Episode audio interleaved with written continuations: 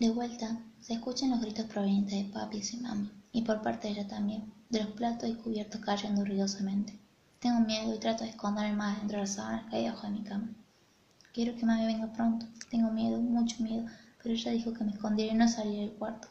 Cierro mis ojitos rápidamente y lo mantengo así cuando escucho en el pasillo los zapatos de papi pasar aceleradamente, arrastrando algo. Se cierra una puerta. Todo está silencioso. Logro dormir. De repente, siento algo moverse en mi cuarto. Trato de quedarme quieta. Parece que hay un monstruo cerca. Siento que mami acaricia por sobre la sábana mi cabeza. Me salgo de mi escondite y me escondo entre sus brazos llorando mientras me aferro su calor.